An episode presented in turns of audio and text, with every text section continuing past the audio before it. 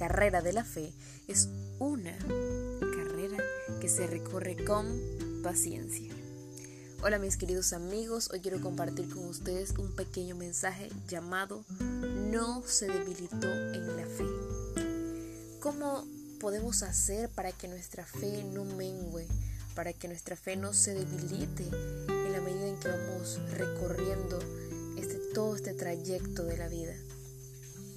La Biblia nos dice en Romanos 4:19, hablándonos de Abraham, que no se debilitó en la fe al considerar su cuerpo como ya viejo, como ya muerto, siendo de casi 100 años, o la esterilidad de la matriz de Sara.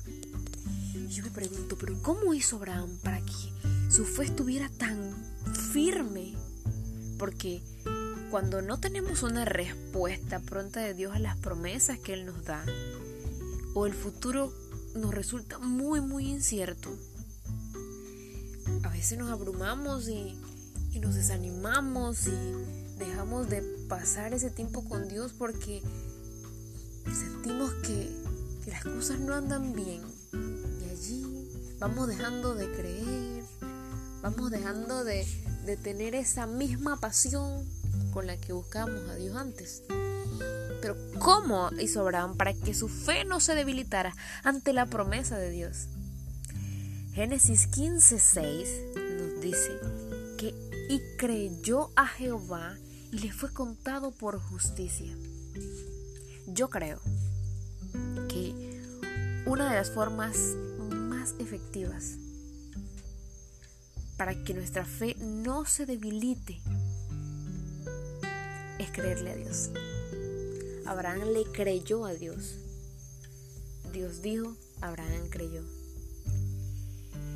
Dice el versículo 20 de Romanos 4 que tampoco dudó por incredulidad de la promesa de Dios, sino que se fortaleció en fe, dando gloria a Dios, plenamente convencido de que también era poderoso para hacer todo lo que le había prometido.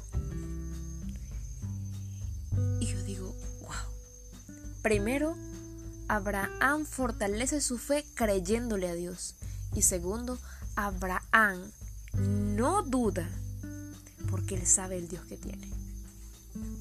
Dice allí que no dudó por incredulidad de la promesa de Dios, sino que se fortaleció en la fe dando gloria a Dios plenamente de convencido de que Dios también era poderoso para cumplir eso que le había prometido. Nosotros debemos estar convencidos del Dios que tenemos. Nuestro Dios es poderoso, grande, creador de todo el universo.